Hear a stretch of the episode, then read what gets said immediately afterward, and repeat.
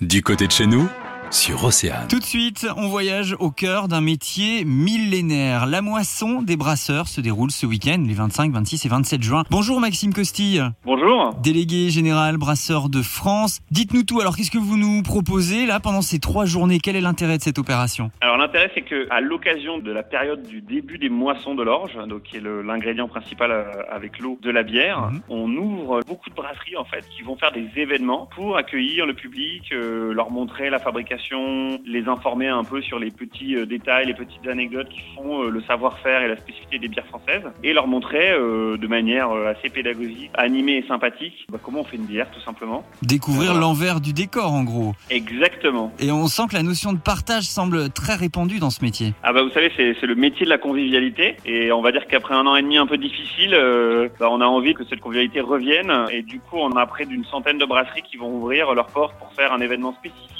ces trois jours Mm. et qui vont permettre aux gens de venir découvrir euh, en effet toute cette convivialité qu'est la brasserie. Bon, je sais pas si c'est une question piège, mais à quoi est-ce qu'on reconnaît un bon brasseur ou qu'est-ce qui fait en tout cas un bon brasseur? Alors d'abord c'est quelqu'un qui sait euh, gérer sa recette. La bière c'est une recette. C'est ça, c'est un précis. alliage en fait quoi. C'est un alliage, exactement. C'est un peu comme la pâtisserie, c'est-à-dire vous avez quatre ingrédients de base, Mhm. de l'eau, du malt d'orge, de la levure et du houblon, et le grammage ou le, le différent travail sur ces ingrédients euh, va, va changer le résultat final. Et puis après, vous pouvez rajouter les éléments euh, en plus de tout ce qui est végétal, euh, vous pouvez rajouter du miel, des fruits, etc. Et donc, le brasseur, il va faire son travail là-dessus, sur cette recette-là en tant que telle. Puis après, euh, bah, on reconnaît un bon brasseur parce que il est convivial, il vous accueille et il vous explique euh, à quel point son savoir-faire et son métier est beau.